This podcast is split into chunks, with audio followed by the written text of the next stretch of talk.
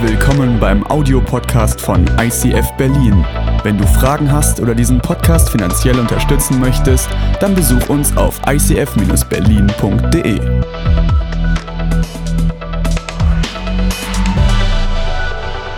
Jesus wusste, dass seine Zeit abgelaufen ist, dass die letzten 24 Stunden seines Lebens angebrochen sind. Gerade war er noch mit seinen Jüngern am Abendmahl, hat er mit ihm gemeinsam das Passafest gefeiert. Und jetzt, jetzt ist er mit ihnen losgegangen Richtung Norden zu einem Garten, Garten Gethsemane. Und auf diesem Weg dorthin sagte er ihnen, ich werde sterben. Ich werde mein Leben lassen. Und wisst ihr was? Ihr alle, ihr werdet mich verlassen. Ihr werdet davonlaufen. Ihr werdet nicht mehr an meiner Seite sein. Und die Jünger sagen, niemals werden wir das tun. Wir werden mit dir bis ans Ende der Welt laufen, unstoppable. Wir sind mit dir an deiner Seite, egal wo du hingehst. Und ich weiß nicht, was in dem Moment passiert, wo sie in diesen Garten eintreten. Diesen Garten Gethsemane. Ich finde es krass, in dem Film zu sehen, wie Jesus wirklich um sich ringt, etwas wieder gut zu machen, was vor vielen, vielen tausend Jahren vorher in einem anderen Garten schiefgelaufen ist. Da, wo es einen Adam gab, der eben Angst hatte. Angst hatte, dass Gott ihn vergisst, dass er nicht das Gute in seinem Leben mit ihm meinte. Angst, zu kurz zu kommen und eben sagte, nicht dein Wille geschehe, mein Wille geschieht. Und er wusste, dass, und, und Jesus wollte nicht, dass diese Geschichte das Ende deiner Geschichte ist. Und er hat gesagt, ich werde diese Geschichte zu Ende führen und ich werde in diesem Garten Gethsemane nochmal genau das durchgehen als der zweite Adam.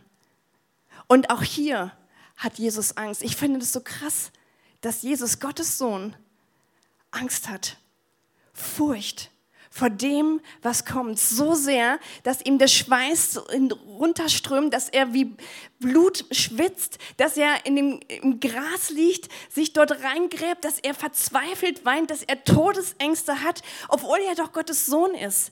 Er hat eine panische Angst vor das, was passiert. Vor das, was Gott als seine Mission, als seine Vision in sein Leben hineingelegt hat und sich trotzdem durchringt, zu sagen, nicht mein Wille geschehe, sondern dein Wille geschehe. Egal, was es mich kostet. Es geht nicht um mein Wohlbefinden. Es geht nicht um das, was ich mir wünsche in meinem Leben. Es geht um das, was du mit meinem Leben bewirken möchtest. Und kennst du das vielleicht auch in deinem Leben? Dass du sagst, ich will für diesen Gott Vollgas geben. Ich möchte mein ganzes Leben investieren. Ich möchte das geben, was in meinem Leben Gott als Gaben hineingelegt hat. Aber ich merke, dass da wie eine Kralle kommt der Angst. Was ist in diesem Garten Gethsemane passiert? Der Garten Gethsemane ist kein Garten Eden, sondern es ist Kampfgebiet. Und weißt du was? Ich glaube, wir denken oft auch, wir sind im Garten Eden. Aber dieser Garten Eden ist auch für dich ein Kampfgebiet. Und das, was der Teufel die ganze Zeit versucht hat, ist, Jesus von dieser einen Mission abzuhalten, indem er ihnen Angst gibt in sein Leben hinein. Und ich weiß nicht, ob du Angst manchmal hast in deinem Leben. Zukunftsängste, Versorgungsängste. Vielleicht denkst du, Gott vergisst mich. Ich habe keinen Partner. Ich wünsche mir so sehr viel in meinem Leben. Ich wünsche mir eine, eine, eine Berufung, einen Job. Menschenfurcht vielleicht hast. Und Gott sagt, gib nicht auf, auch wenn es gerade nicht gut in deinem Leben ist, wenn es sich nicht gerade gut anfühlt, dass Gott sagt, hey, diese Angst ist nicht von mir und du kannst dagegen ankämpfen in deinem Leben. Wenn du dich traust zu sagen, nicht mein Wille geschieht, sondern dein Wille geschieht. Und Jesus geht diesen Kampf durch.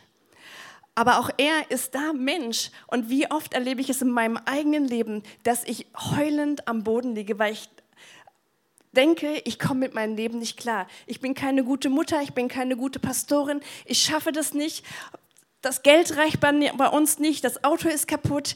Und dann denkst du noch, ja, und ich will ja für Gott auch noch vorwärts gehen, ich möchte Kirche bauen. Und dann kommen noch mehr Versorgungsängste. Du kriegst auf einmal Angst, ja, was ist für morgen die E-Mails, die vielleicht kommen, die dir schreiben, wie blöd deine Predigt war oder was auch immer. Du willst Vollgas geben und es kommen immer wieder diese Gedanken, diese Ängste in deinem Leben hinein, die dich versuchen, davon abzuhalten, Gottes Willen zu tun.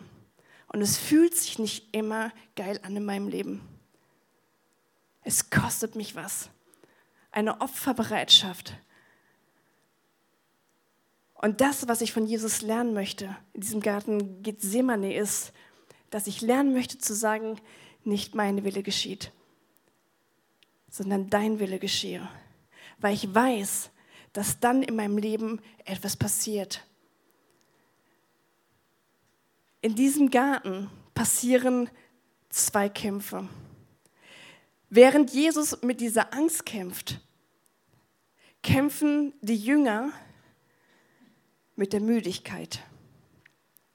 Was ist mit den Jüngern passiert? Sie waren ein, drei Jahre mit Jesus unterwegs. Es war ihr Best Friend. Und sie merkten schon auf dem Weg in diesen Garten, dass dieser Jesus irgendwie anders war nicht mehr der ausgeglichene, immer fürsorgliche und visionäre Jesus, der wusste, was im nächsten Moment zu tun ist, sondern sie spürten diesen Jesus seine Todesangst ab. Und Jesus kommt zu den Jüngern und bittet sie, bleibt wach, kämpft mit mir. Ich brauche jetzt eure Gebetsunterstützung. Und wisst ihr was? Diese Jünger haben es nicht geschafft, diesen Wunsch Jesus zu erfüllen. Ihre Hingabe, ihre Treue zu diesem Jesus, ihre Opferbereitschaft war nicht da, wo sie dann sagen konnten, okay, ich stehe mit dir durch, ich kämpfe mit dir. Sondern sie sind eingeschlafen.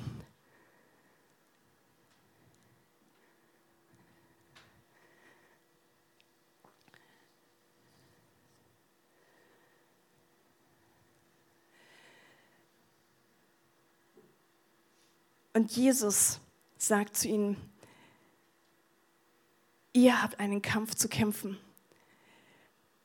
Ich weiß, ihr wollt das Beste für mich. Ich weiß, ihr wollt für mich bis zum Tode, bis ans Ende der Welt mit mir laufen.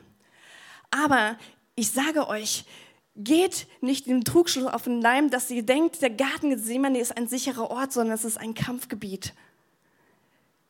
Kämpft gegen eure Müdigkeit an, weil der Teufel ist da und er wird euch versuchen. Aber aus eigener Kraft werdet ihr das niemals schaffen, sondern nur aus Gottes Kraft. Bleibt wach und kämpft. Kennst du diese Müdigkeit in deinem Leben? Eigentlich will ich für Gott doch wirklich vorwärts gehen und mein Bestes geben, aber diese Müdigkeit fällt immer wieder über mich rüber und ich glaube, dass wir in unserer Welt, in unserer westlichen Welt, in Europa ein Riesenproblem haben. Ich glaube, dass hier wie ein Geist der Halbherzigkeit ist, der Trägheit, der Müdigkeit, der mich davon abhält, wirklich einen Gott zu begegnen, der Wunder in meinem Leben tun möchte. Ich weiß nicht, mit welcher Einstellung du heute Abend hier hingekommen bist. Ob du gesagt hast, ich möchte diesen Gott begegnen. Ich brauche ein Wunder in meinem Leben. Und trotzdem erlebe ich immer wieder in meinem Leben, dass ich einfach komme, wann ich möchte oder gehe, wann ich möchte. Und dann ist der Worship und dann trinke ich aber noch mal eben noch eine Kasse Kaffee. Und da ist ja noch das Gespräch mit den anderen. Und dann rutsche ich in den Worship rein. Und während dann noch geworshipped wird, werde ich noch mal ganz schnell meine, meine WhatsApp checken, ob wirklich auch ähm, alles okay ist in meinem Leben. Und während ich eigentlich mit einer riesen Erwartungshaltung in diesen Gottesdienst komme, verpasse ich den Moment, wo Jesus mir in meinem Leben begegnen möchte, weil ich einfach halbherzig dabei bin, weil ich abgelenkt bin, weil ich nicht voll fokussiert bin auf das, was in meinem Leben Gott tun kann. Und wisst ihr was? Gott ist jeden Sonntag hier. jeden Sonntag und möchte dir begegnen, möchte zu dir sprechen und egal welcher Pastor da ist, egal wer zu dir spricht. Und als ich das in meinem Leben kapiert habe, hat das in mir wie ein Schalter umgelegt, zu sagen, Gott, ich gehe hier hin und ich möchte alles ausschalten in meinem Leben. Und ich glaube, dass wir manchmal Gott schlimmer behandeln als irgendeinen Menschen, weil wir ihn nicht sehen. Ich glaube, wenn wir Gott heute Abend hier leibhaftig sehen würden, würde das unser Herz ganz anders, unsere Herzensanhaltung ganz anders sein.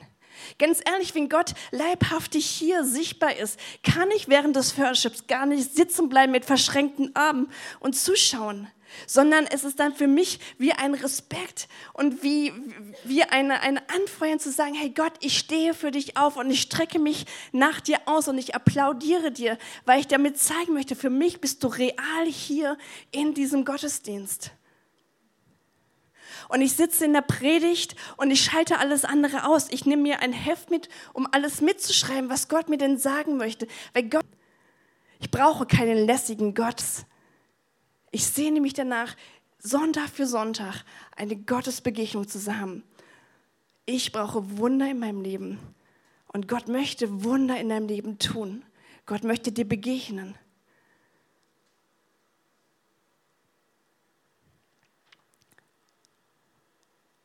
Und ich weiß, dass es an mir liegt, aktiv an meiner Herzenseinstellung, mich zu diesem Gott auszustrecken, mich nach diesem Gott auszurichten ich merke es immer wieder, auch wenn ich auf Konferenzen fahre, wo ich einfach mit einem Fragezeichen hinfahre und sage, Gott, ich fahre dahin und ich habe die Erwartung, dass du meine Frage in meinem Leben auf dieser Konferenz oder in diesem Gottesdienst beantwortest. Ich brauche jetzt einen Gott, der mir zeigt, in welche Richtung ich weitergehen soll. Und ich schalte alles andere auf und ich warte auf diesen Moment, wo der Gott mir in diesem Gottesdienst begegnet und zu mir spricht. Weil ohne diese Begegnung kann ich mein Leben nicht weiterleben. Ohne diese Begegnung, diese göttliche Begegnung in meinem Leben, habe ich ein 0815 Christsein.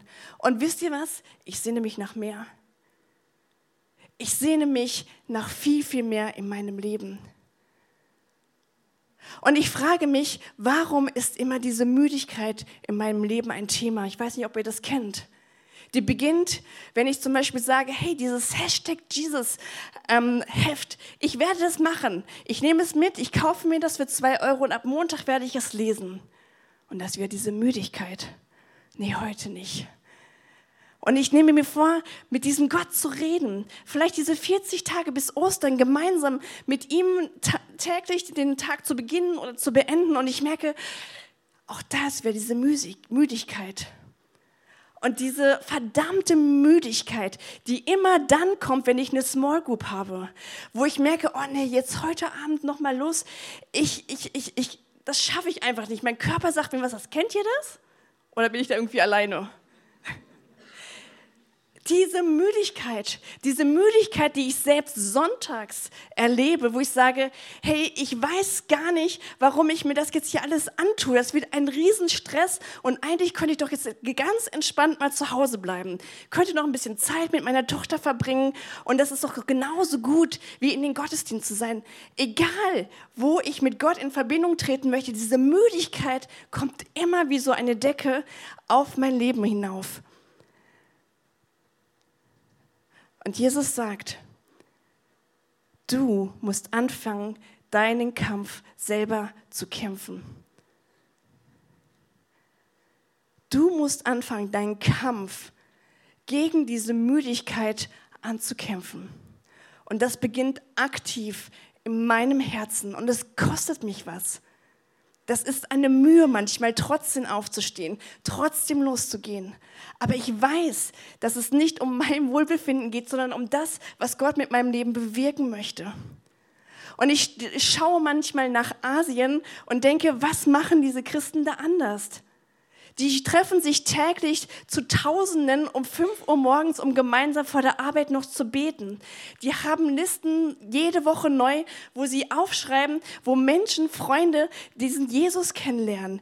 Da gibt es eine Teenie-Jugendkirche, die ähm, es geschafft haben, ein Riesengebäude zu finanzieren, einfach weil sie alles reingeben, weil sie eine Opferbereitschaft haben. Und ich denke, was machen sie anders als wir hier in dieser westlichen Welt? Und Gott sagt, ich habe so viel mehr für euch. Ich möchte dich befreien von diesem Geist der Halbherzigkeit, von dieser Müdigkeit, von diesem 0815-Dasein. Ich möchte dich befreien. Und das geht nur, wenn ich diesen Kampf selber kämpfe. Ich hatte ein cooles Erlebnis diese Woche. Ich habe ein Geschenk bekommen von einer Freundin zu meinem Geburtstag mit einem, ähm, mit einem riesen Highlight. Und zwar hat sie gesagt, ich lade dich ein, wir werden Fitness machen, danach gehen wir in die Sauna, danach hast du eine Stunde Massage und dann gehen wir essen. Und ich habe gedacht, das muss ich mir irgendwo so einplanen, dass ich es richtig genießen kann. Schaff das mal in deinem Alltag. Und ich habe gemerkt, wenn ich das jetzt, jetzt nicht mache, dann ähm, werde ich es auch nie machen. Also haben wir uns verabredet und obwohl ich wusste, dass ich nach diesem riesen Highlight ähm, Vormittag noch acht Stunden arbeiten muss und auch anstrengende Dinge vor mir stehen, eine Autobahn, die wahrscheinlich überfüllt ist, weil sie über Spandau nach Tempelhof führt, dieses ähm, mich dafür zu entscheiden, ich will diese Zeit genießen. Wisst ihr, was man beim, bei, bei der Massage dann macht? Man ist unfähig, irgendwas zu machen, außer dass der Kopf arbeitet. Und im Kopf konnte ich die ganze Zeit überlegen, oh Mann, jetzt kommen nachher die, noch die ganzen Kinder und ähm, ist eigentlich alles dafür vorbereitet? Und was ist, wenn ich zu spät komme? Die Autobahnen sind immer so voll. Und ich habe mich aktiv dagegen entschieden gesagt, ich will nicht darüber nachdenken, ich will diese Entspannung haben. Einfach mal so tun, als wenn alles erledigt ist.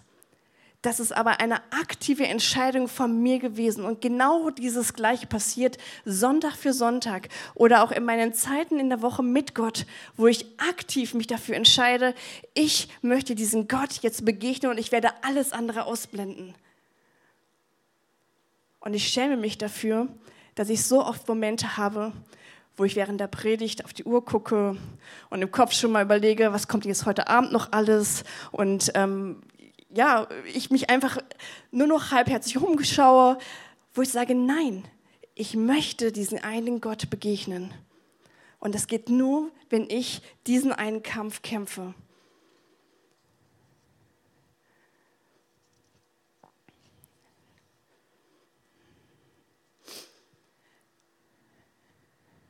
Die Jünger haben diese Herausforderung aufgenommen. Und bitte verzeiht mir, wenn ich jetzt gerade euch vielleicht äh, mit verbal an die Schultern genommen habe, euch geschüttelt habe. Ganz ehrlich, ich brauche das in meinem Leben. Ich brauche solche Menschen, die mir mal, mich mal schütteln und sagen, hey Katrin, jetzt wach doch mal auf. Und Jesus macht das genauso mit den Jüngern, nicht verurteilend, sondern liebevoll, weil er sagt, hey, es geht nicht darum, dass du versagst. Ich liebe dich und ich brauche dich. Und wenn du auch noch tausendmal versagst, das ist mir egal. Aber wach auf. Und er schüttelt die Jünger. Und auch wenn sie es in dem Moment nicht begriffen haben, in diesem Moment diejenigen waren, die Jesus wirklich in Stich gelassen haben, die da fortgerannt sind, die Angst hatten, die ihn verleugnet haben, ist trotzdem in ihrem Leben etwas passiert. Und wenn man in die Apostelgeschichte reinschaut, sieht man wirklich das Pendant zu dieser Ostergeschichte in diesem Garten Gethsemane. Was ist mit diesen Jüngern passiert?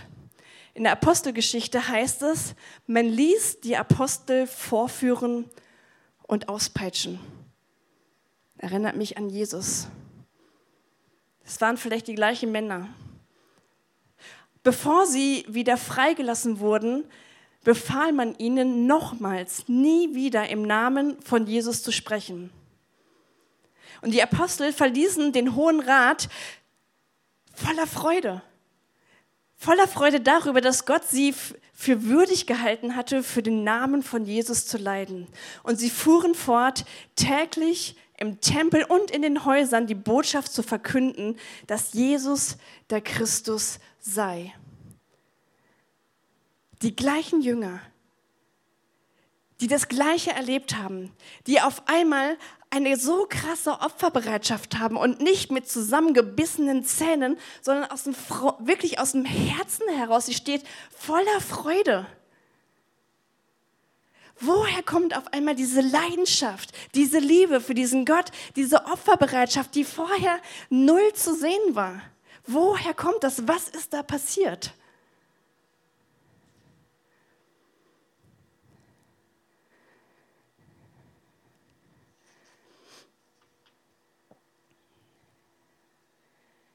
Sie haben den Heiligen Geist bekommen. Den Heiligen Geist, die Kraft Gottes, die sie dazu bewirkt hat, voller Freude ihr Zeugnis weiterzugeben. Und wisst ihr was? All diese Jünger, bis auf Johannes, haben in kürzester Zeit danach ihr Leben verloren. Die meisten von ihnen am Kreuz.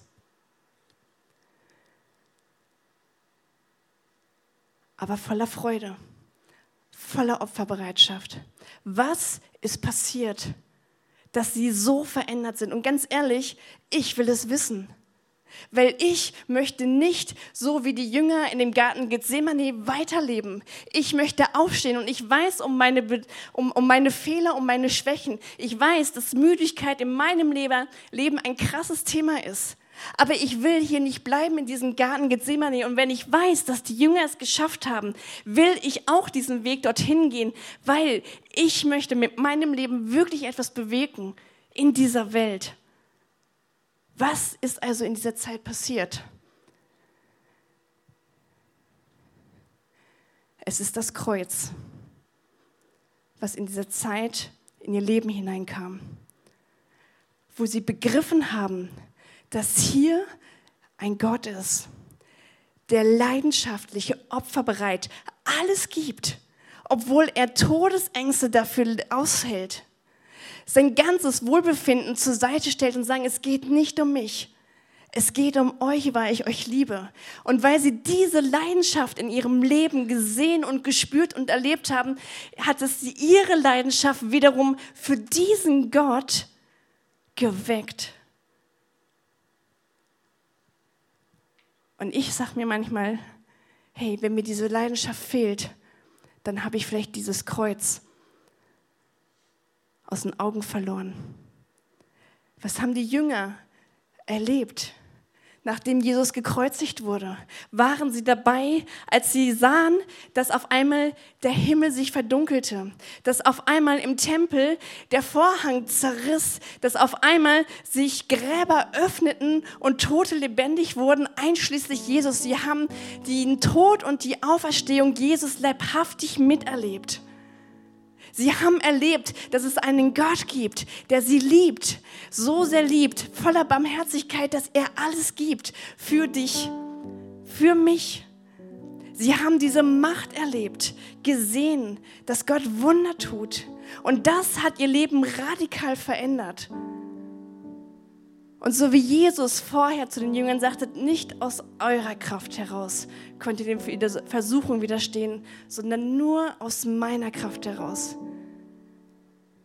Ist es ein Bild der Apostel, der Jünger, wo ich sage, und das wünsche ich mir in meinem Leben.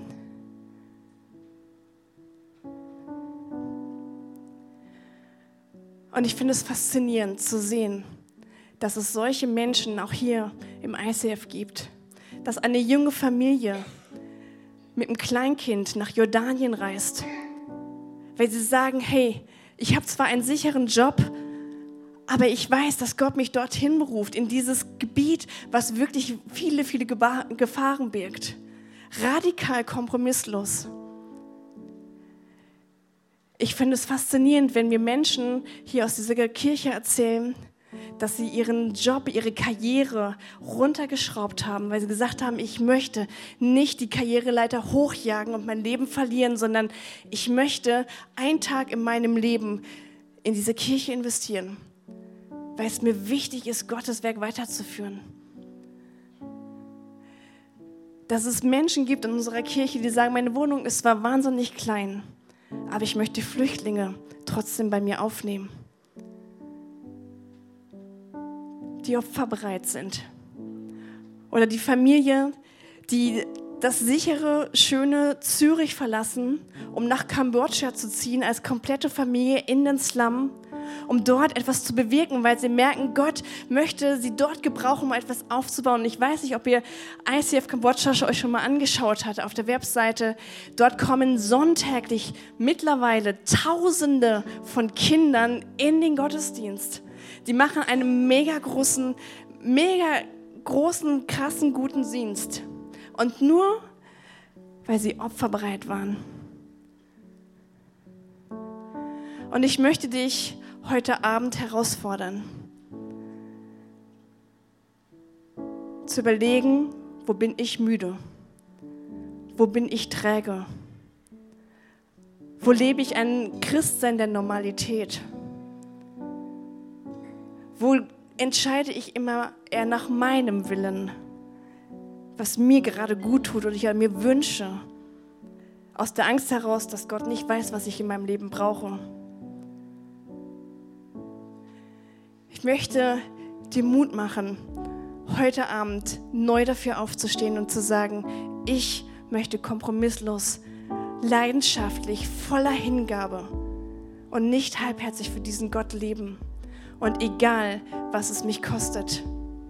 Und wenn es sich auch nicht geil anfühlt in diesem einen Moment, zu wissen, Gott hat einen Plan mit meinem Leben. Und ich weiß, ich muss es nicht aus meiner Kraft heraus tun, sondern er gibt mir die Kraft dafür. Ich sehne mich persönlich danach, dass mein Leben Menschen berührt und verändert. Ich sie in die Freiheit hineinführe, dass ich Menschen in dieser Stadt unseren großen Gott zeige. Aber es geht nur, wenn ich die Angst aus meinem Leben schmeiße und die Müdigkeit aus meinem Leben. Und wisst ihr was? Wenn wir das tun, werden wir erleben, dass diese Kirche wächst, dass Menschen hier Gott finden, dass diese Stadt anfängt geistig aufzublühen, dass wir erleben werden, dass Gott hier groß gemacht wird. Aber es geht nur, wenn ich von meiner Müdigkeit aufstehe und sage, ich gehe all in für dich. Und es geht nicht um mich, sondern Jesus, ich will deinen Willen tun.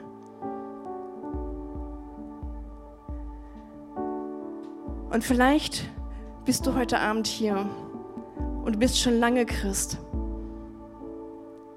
Gott sagt, hey, es geht mir nicht darum, dass du fehlerlos bist. Meine Jünger, ganz ehrlich, die waren immer noch Chaoten, die waren immer noch fehlerhaft und trotzdem haben sie die Welt krass verändert. Ich möchte dich gebrauchen.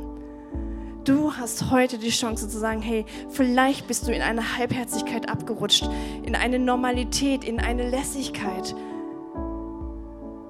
Zu sagen, ich möchte all in gehen für dich, Jesus. Ich möchte zurück an dein Herz um zu erleben, dass du mich gebrauchst. Und vielleicht bist du heute Abend das erste Mal hier, hörst das erste Mal von diesem Jesus, das, was er für dich getan hat, dass er gestorben ist für meine Schuld und wieder auferstanden ist. Dann kannst du heute diese Entscheidung fällen und sagen, ich möchte mich auf die Siegerseite stellen. Ich möchte ein Teil von dem Großen sein. Ich möchte dazugehören und erleben, dass Gott einen Segen in meinem Leben groß werden lässt. Und ich möchte euch einfach einmal bitten, dass ihr jetzt einmal ganz kurz aufsteht. Und dass ihr eure Augen schließt.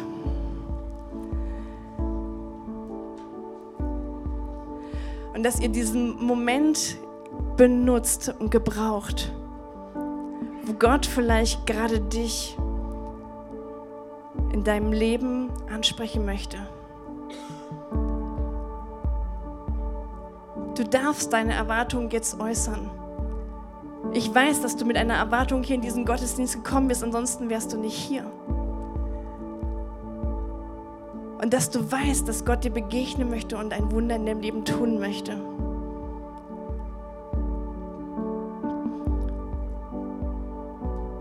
Und ich möchte dir Mut machen, dass du jetzt, wenn du sagst, ich möchte heute Abend ein Statement geben vor Gott und vor der unsichtbaren Welt. Und egal wer neben dir steht, ähm, dass du einfach deine Hand hebst. Vielleicht einmal mehr und sagst, Gott, ich möchte für dich all in gehen. Ich möchte, dass du mein Leben berührst. Ich möchte, dass du den Geist der Halbherzigkeit, der Normalität und der Müdigkeit aus meinem Leben hinausspeist. Ich möchte erleben, dass du da bist. Dann darfst du jetzt diese Hand heben und ich möchte für dich beten.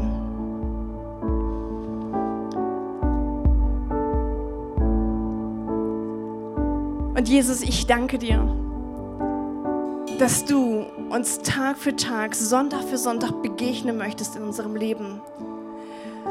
Und dass du eine Leidenschaft in unser Leben hineinlegen möchtest, die nicht von dieser Welt ist, die bereit ist, wirklich Opfer in dieser Welt zu bringen.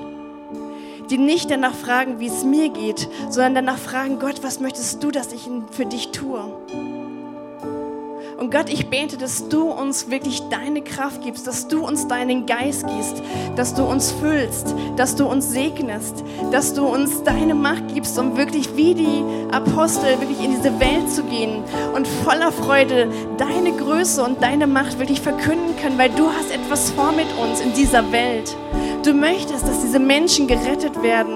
Und du möchtest, wie damals, dass diese Stadt erkennt, dass es dich gibt, dass es einen auferstandenen Gott gibt. Und ich danke dir dafür, dass Jesus, du uns die beste Leidenschaft dafür gegeben hast, dass deine Leidenschaft meine Leidenschaft neu entfacht. Und ich möchte diesen Abend, Jesus, ein Statement dafür geben, zu sagen, deine Leidenschaft in meinem Leben. In Jesu Namen. Amen.